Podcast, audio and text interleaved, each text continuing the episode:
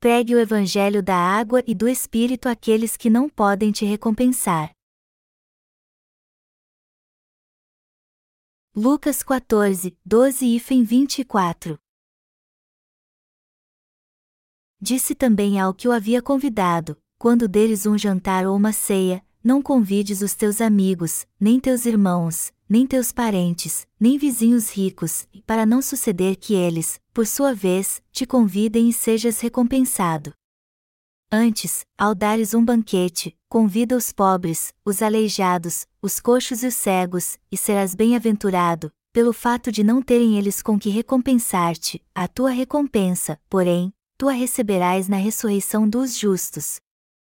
Ora, ouvindo tais palavras, um dos que estavam com ele à mesa, disse-lhe: Bem-aventurado aquele que comer pão no reino de Deus. Ele, porém, respondeu: Certo homem deu uma grande ceia e convidou muitos. À hora da ceia, enviou o seu servo para avisar aos convidados: Vinde, porque tudo já está preparado. Não obstante, todos, a uma, começaram a escusar-se. Disse o primeiro: Comprei um campo e preciso ir vê-lo, rogo-te que me tenhas por escusado. Outro disse: Comprei cinco juntas de bois e vou experimentá-las, e rogo-te que me tenhas por escusado.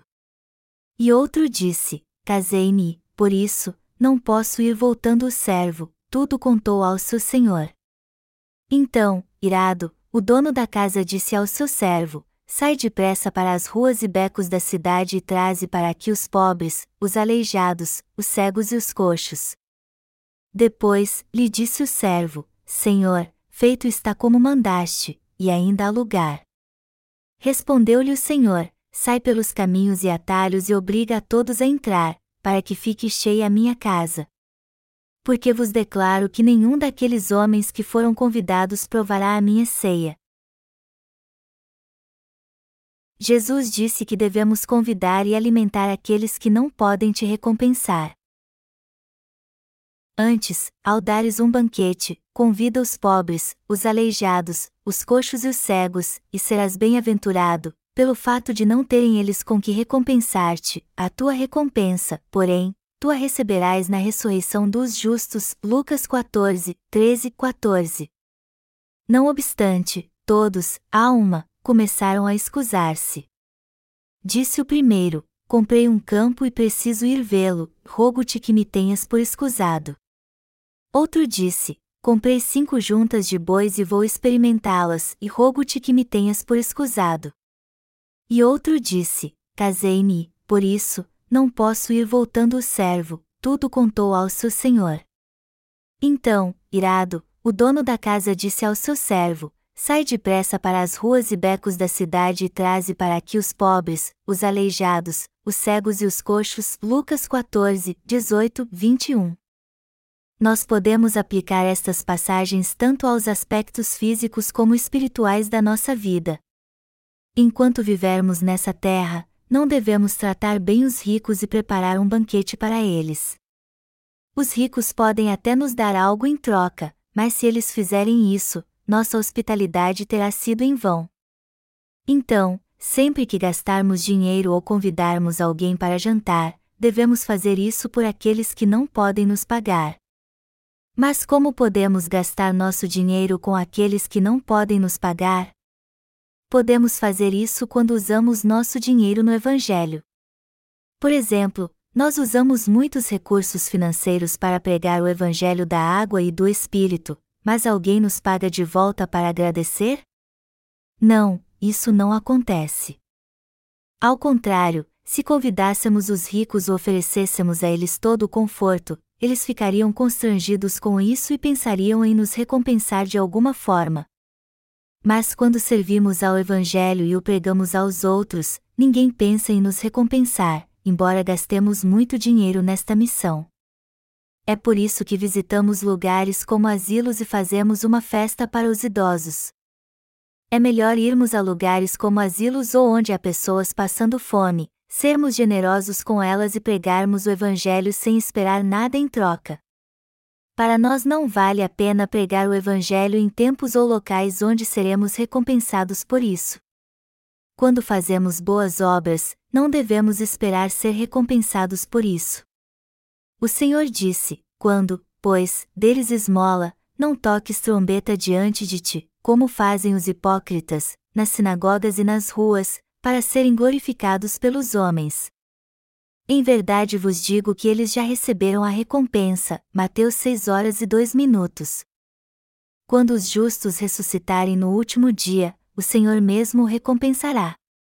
Quando ressuscitarmos no futuro e vier o reino milenial, o Senhor nos dará muitos galardões para nos recompensar.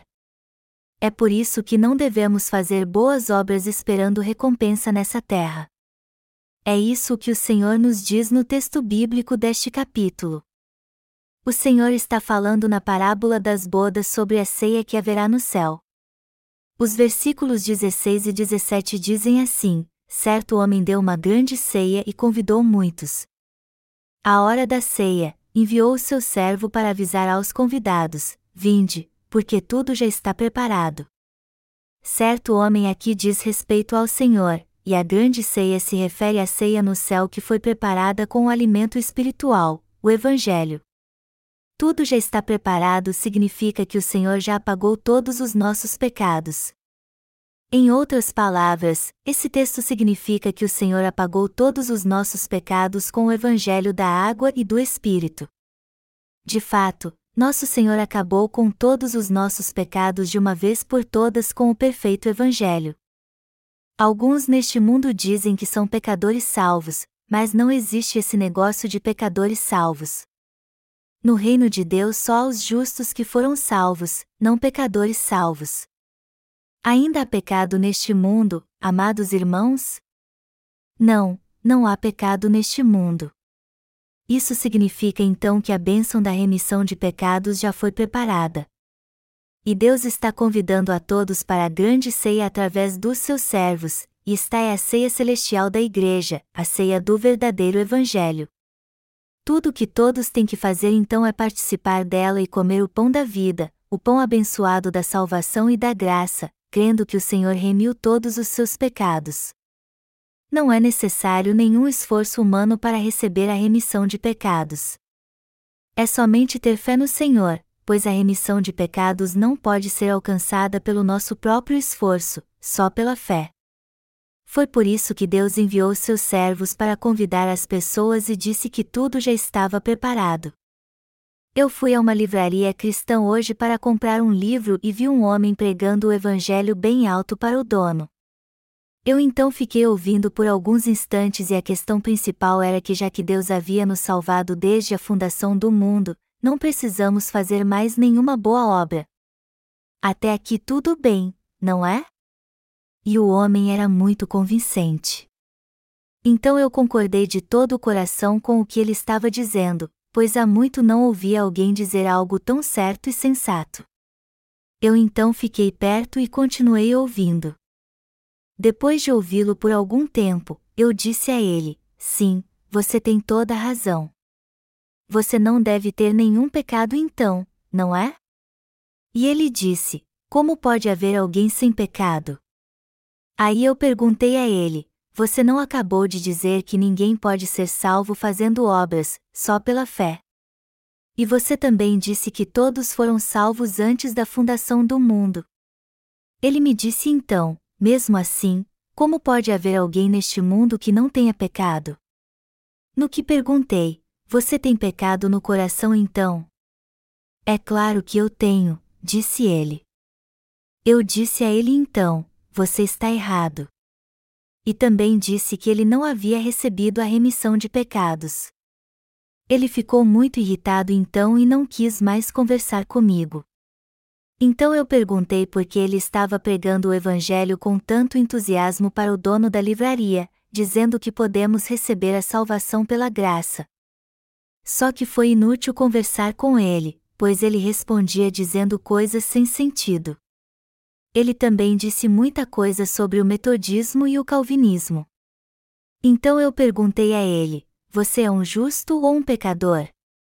E citando Romanos 3 horas e 10 minutos, ele me respondeu: Como pode haver algum justo, já que a Bíblia diz que não há nenhum justo, nenhum sequer? Você está errado, eu disse a ele. Eu teria continuado a conversa se houvesse alguma chance de salvar sua alma, mas não havia chance alguma. Ele só falava de coisas inúteis que tinham ouvido aqui e ali. Voltando à palavra de Deus, o texto bíblico diz que Deus enviou seus servos com muitos convites. Ao vir a essa terra e apagar todos os pecados do mundo através do seu batismo e do seu sangue, o Senhor preparou a ceia celestial do Evangelho e convidou a todos para participar dela. Está escrito: Vinde, porque tudo já está preparado. Não obstante, todos, a uma, começaram a escusar-se. Disse o primeiro: Comprei um campo e preciso ir vê-lo, rogo-te que me tenhas por escusado. Outro disse: Comprei cinco juntas de bois e vou experimentá-las, e rogo-te que me tenhas por escusado. E outro disse: Casei-me, por isso, não posso ir voltando o servo, tudo contou ao seu senhor. Então, irado, o dono da casa disse ao seu servo: Sai depressa para as ruas e becos da cidade e traze para aqui os pobres, os aleijados, os cegos e os coxos. Lucas 14, 17, 21. Como nosso Senhor diz aqui, não devemos convidar para a ceia celestial do Evangelho os que estão ocupados com seus negócios, os que dão muitas desculpas e têm muito para nos recompensar. Todos se identificam com um desses três tipos de pessoas aqui. Qual foi a desculpa do primeiro? Ele disse que havia comprado um campo, o que demonstra que ele estava muito ocupado com seus negócios. Ele se desculpou muito, só que isso não faz a mínima diferença, pois todos que rejeitarem o convite do Mestre serão lançados no inferno. No livro de Esther, o rei Assuero deu um grande banquete para os seus súditos, e em meio à celebração, ele quis desfilar com sua esposa para mostrar sua beleza e a nobreza dos seus súditos. Então ele pediu a seus servos para que chamassem a rainha Vasti. Ele devia estar muito bêbado, pois as pessoas costumam se mostrar quando estão bêbadas. Assuero também tinha uma grande riqueza para se exaltar, mas como todos já sabiam disso, ele quis mostrar sua rainha. Mas coincidentemente, a rainha Vasti também estava dando um banquete para as esposas dos oficiais. E quando os servos do rei lhe disseram que ele mandou chamá-la, ela se recusou a ir. Ela deve ter pensado: não é só o rei que está dando um banquete. Eu também estou no meio de um. Se seu banquete é importante, o meu também é. Só que a Bíblia diz que a rainha Vasti foi deposta por causa dessa ofensa. Ela ficou totalmente arruinada. Por essa razão, uma serva chamada Esther foi escolhida como a nova rainha. Foi aí que teve início a festa do Purim, uma das festas de Israel. Quando o povo de Israel estava para ser destruído, Esther foi até o rei pela fé e disse a si mesma: Se eu perecer, pereci. Ela então clamou ao rei em favor do seu povo, e por causa da sua fé e de Mardoqueu, os israelitas foram salvos da destruição. O povo de Israel foi salvo dos seus inimigos pelo rei Assuero por causa da fé de Esther e suas orações a Deus. Esther tinha essa fé porque obedecia a Mardoqueu, seu líder espiritual. Assim foi Esther fiel a Deus e ao seu povo. A rainha Vasti, por outro lado, foi deposta por se recusar a atender ao rei Assuero. E como ela, há muitos sendo destruídos por rejeitarem o convite do Senhor para a ceia celestial. Ele está convidando a todos para esta ceia para que eles recebam a remissão de pecados e aceitem a salvação que ele preparou para eles, mas eles estão recusando. O texto bíblico deste capítulo fala de três tipos de pessoas. O primeiro tipo é aquele que não pôde vir porque comprou um campo e tinha que vê-lo. Isso diz respeito aos negócios. Qual foi a desculpa do segundo convidado? Sua desculpa foi que havia comprado cinco juntas de bois e tinha que experimentá-los para ver se eles estavam bons e saudáveis. Isso também se refere aos negócios. E qual foi a desculpa do terceiro? Ele disse que havia acabado de se casar. Todos os três não puderam ir à ceia porque estavam muito ocupados com seus negócios terrenos. Isso quer dizer que, embora Deus tenha oferecido uma ceia celestial para conceder a remissão de pecados e a vida eterna, muitos dizem que não podem ir. Mas por que eles não podem ir? Porque estão muito envolvidos com os negócios deste mundo. Mas será que faz sentido recusar este convite por causa das riquezas do mundo, já que eles podem ser salvos, receber a vida eterna e ter seu futuro garantido se forem à ceia? Não, isso não faz sentido algum. Como isso pode acontecer? Só que muitas pessoas não quiseram ir. O que o Senhor disse aos seus servos então?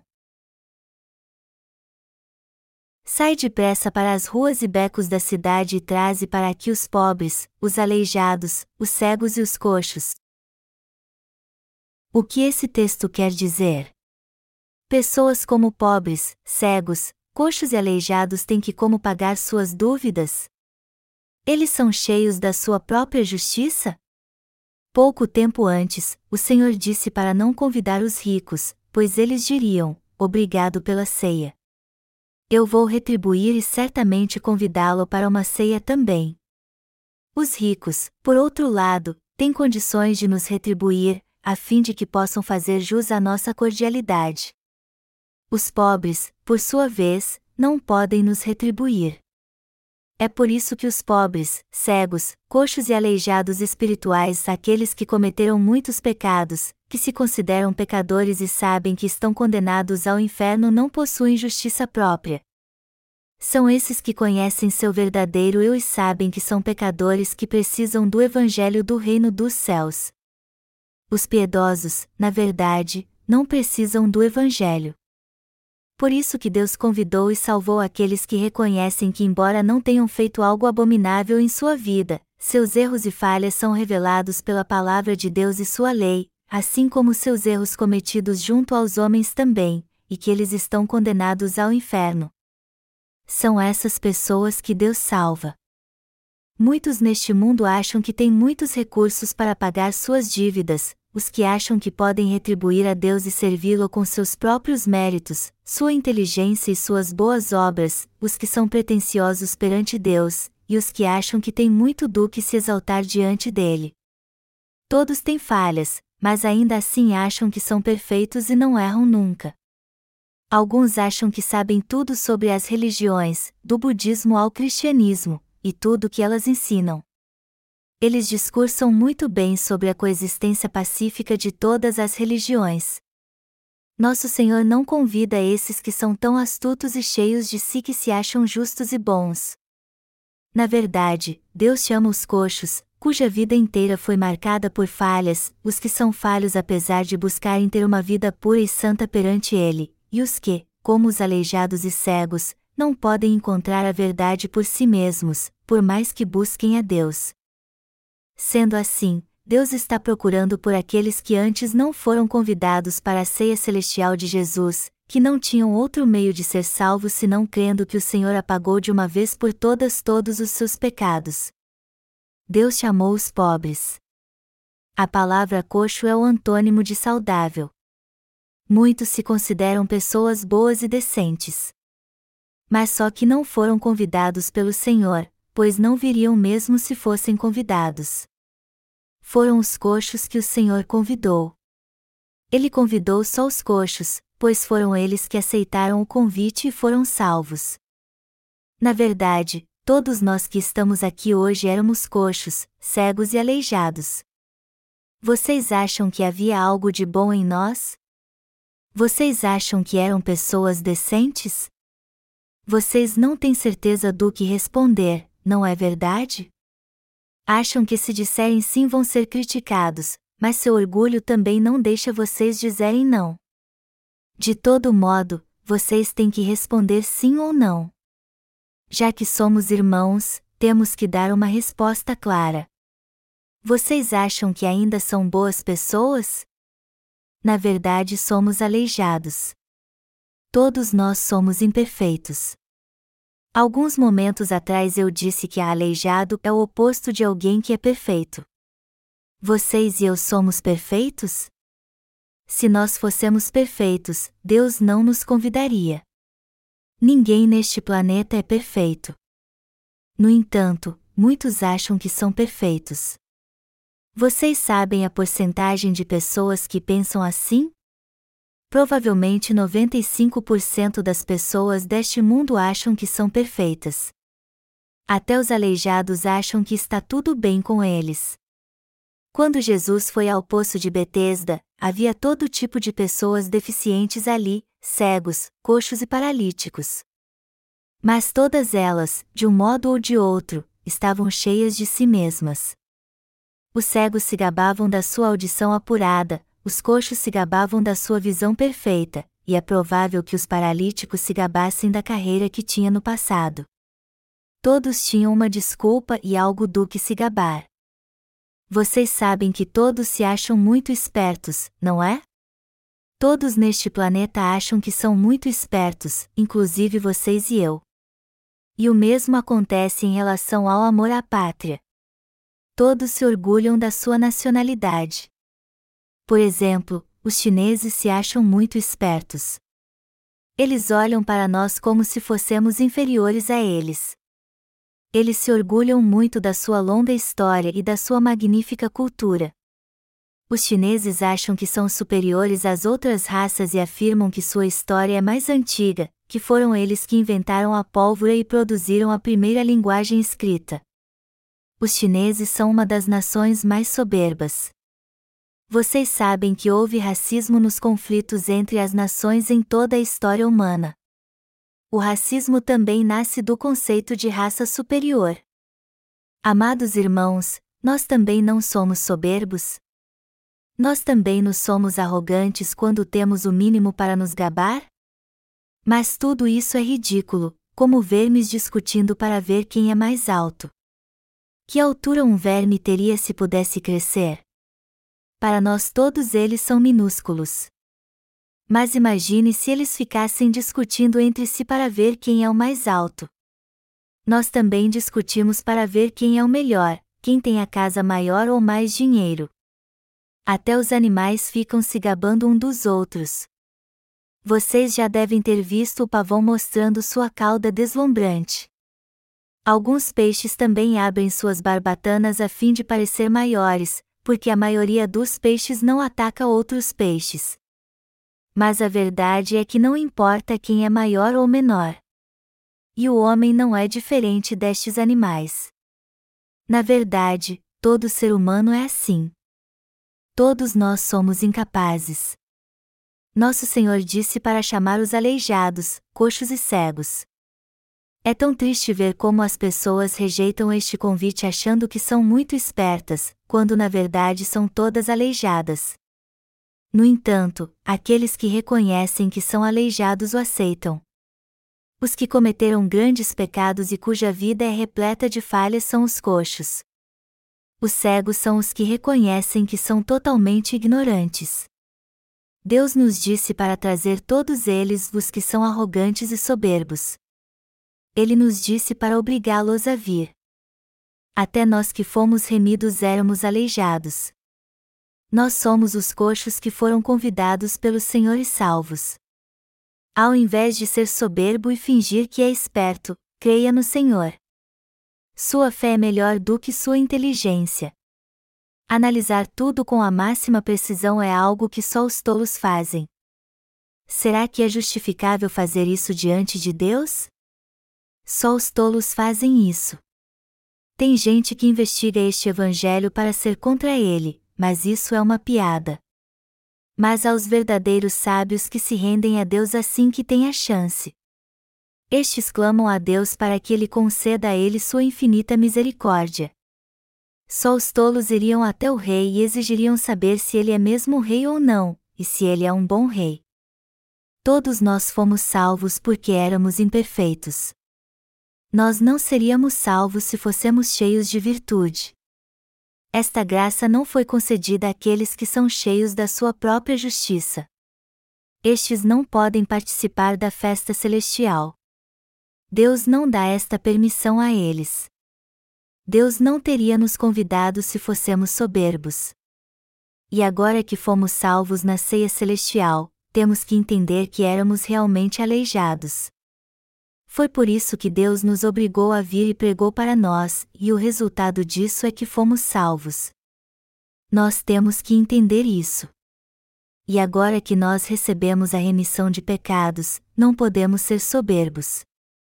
Se formos soberbos, Deus acabará com nossa justiça. E aqueles que têm preparo teológico especificamente são os mais propensos a pensar de maneira errada, porque, embora tenham sido salvos crendo no Evangelho da água e do Espírito, acham que têm mais conhecimento do que os outros e são diferentes deles também, apesar de terem recebido a mesma salvação. Os que se acham muito educados precisam deixar tudo o que aprenderam antes e adquirir o conhecimento novo, correto e espiritual. Os que se acham muito graduados são os que mais causam problema na Igreja de Deus. Eu não estou dizendo que você deve rejeitar seu conhecimento, mas só que você não pode aprender nada espiritualmente correto no mundo. Por mais que alguém tenha até pós-graduação, na verdade seu conhecimento não é grande coisa ele de fato não tem nenhum conhecimento. Quem tem mais conhecimento, os que se formaram na escola ou na faculdade? É claro que, no que diz respeito ao conhecimento secular, são aqueles que se formam na faculdade. Mas no que se refere a ser mais sábio diante de Deus e ter mais fé, aos olhos de Deus ele está em desvantagem.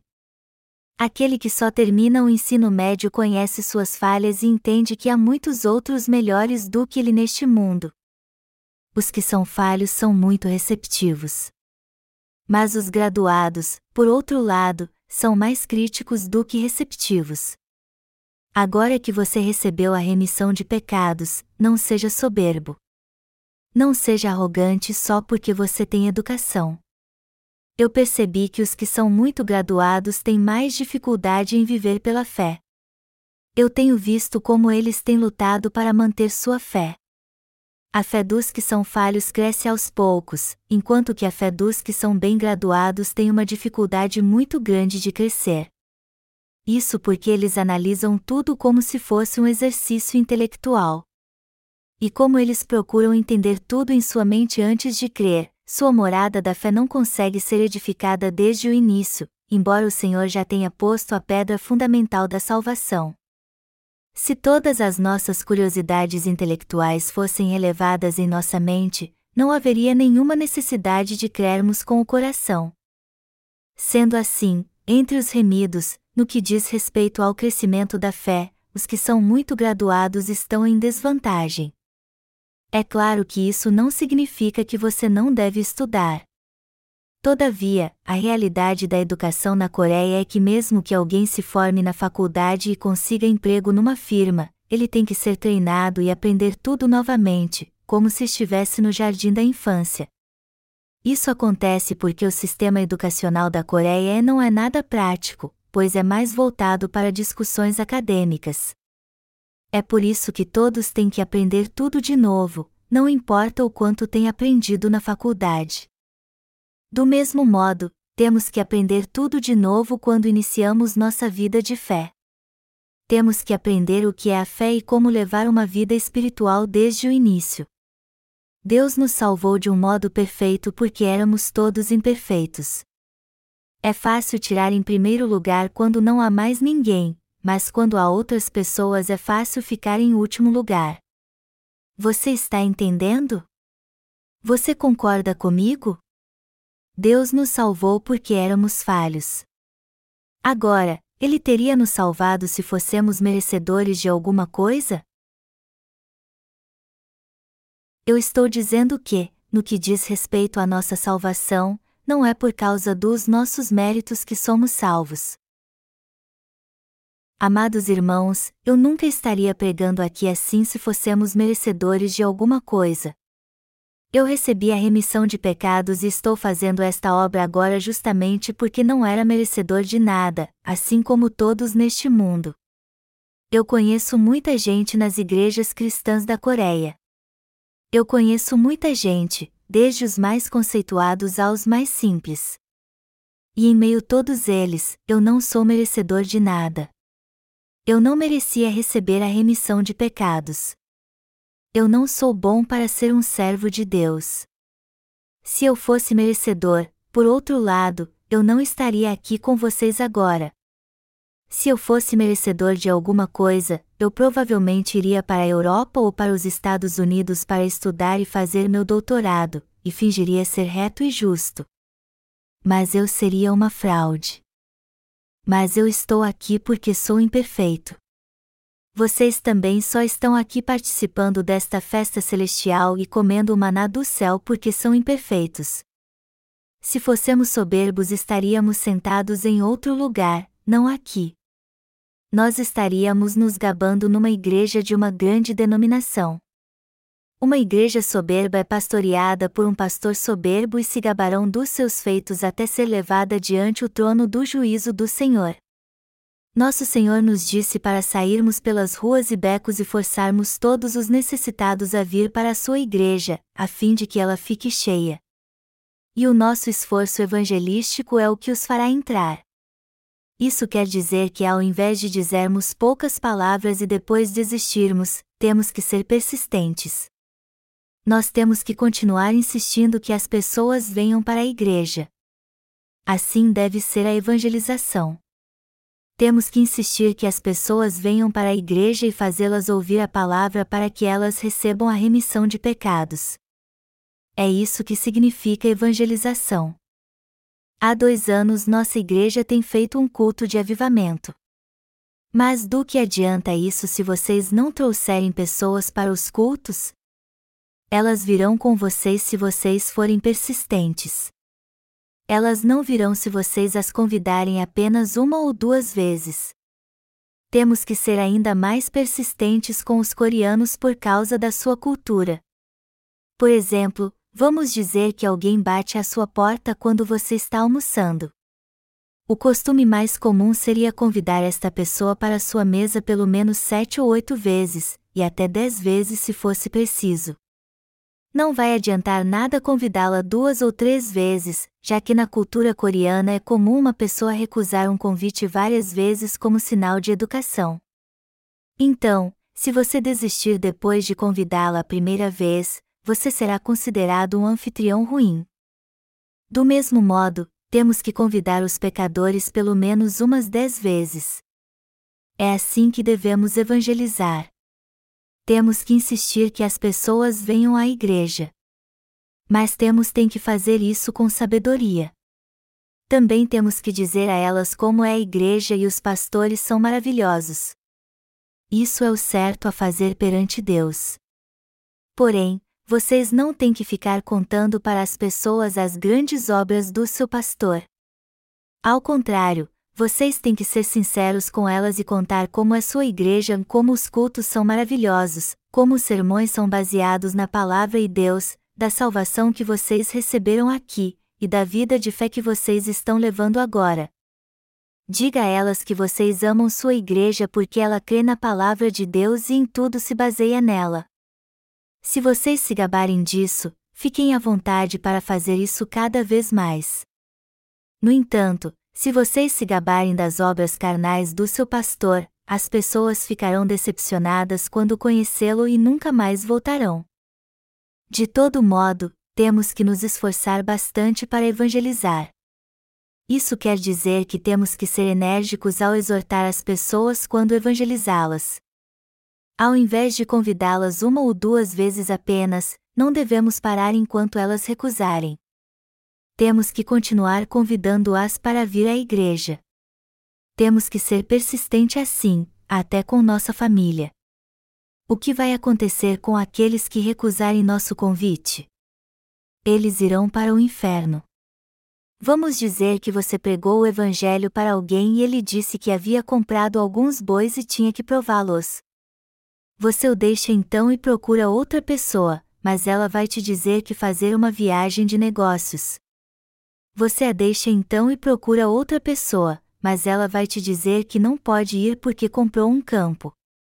O Senhor nos disse que ao invés de convidarmos as pessoas só uma vez, temos que convidá-las sempre. Em outras palavras, não podemos parar de convidá-las. E se alguém aceitar o convite e vier, você tem que ensiná-lo, porque ele é um coxo. Você tem que fazê-lo entender que ele é espiritualmente coxo, aleijado e cego. Você tem que dizer a ele: Você tem sido cristão esse tempo todo, mas ainda não sabe nada? Você lê a Bíblia, mas não consegue entendê-la, não é verdade? Mas não se preocupe por não entender nada, pois todos são assim. Você entenderá tudo na Bíblia quando a ler depois de nascer de novo. Você nunca mais vai deixar de entender a Bíblia quando lê-la. Você a entenderá claramente se nascer de novo. Você tem que ensinar às pessoas que elas são espiritualmente cegas e coxas, que elas são aleijadas. Você tem que ensinar a todos como eles são grandes pecadores diante de Deus. Aí então você tem que convidá-los para vir à Igreja de Deus para ouvir o Evangelho e receber a remissão de pecados. Você está entendendo o que eu estou dizendo? É preciso persistência para evangelizar é algo como uma exortação contínua. Isso é evangelização.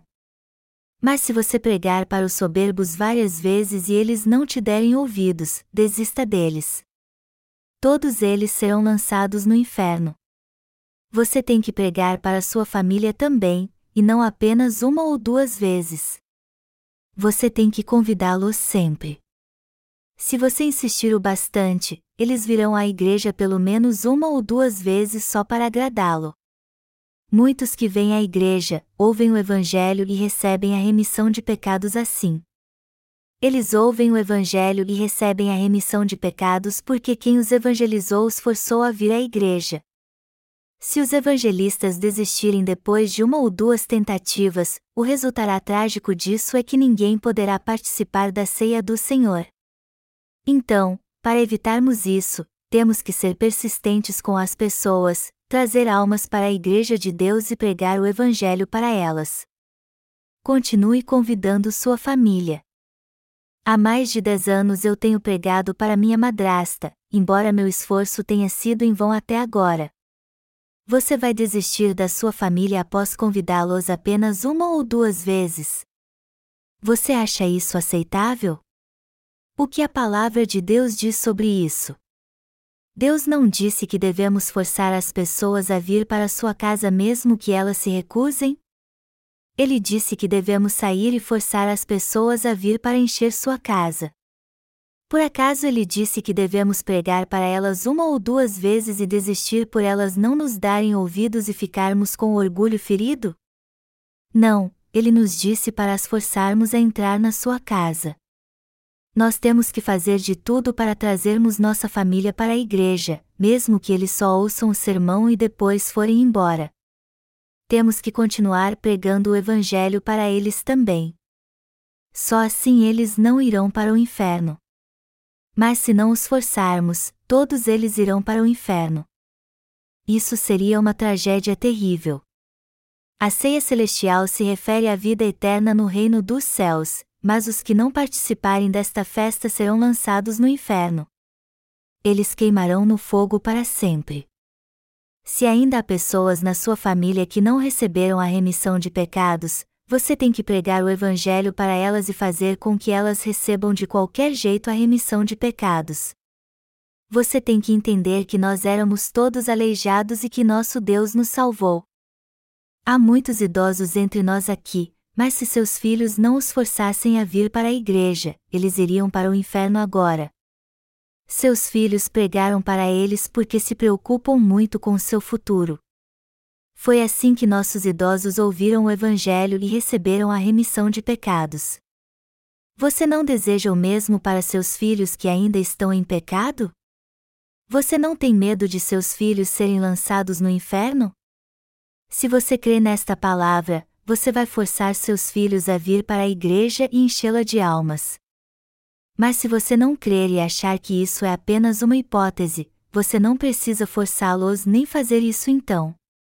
Ao invés de entendermos o texto bíblico deste capítulo apenas como um simples ensinamento intelectual, nós temos que crer nele de coração, ouvi-lo atentamente, pregar o Evangelho para as pessoas ao nosso redor e forçá-las a vir para a igreja temos que entender bem isso e agir assim.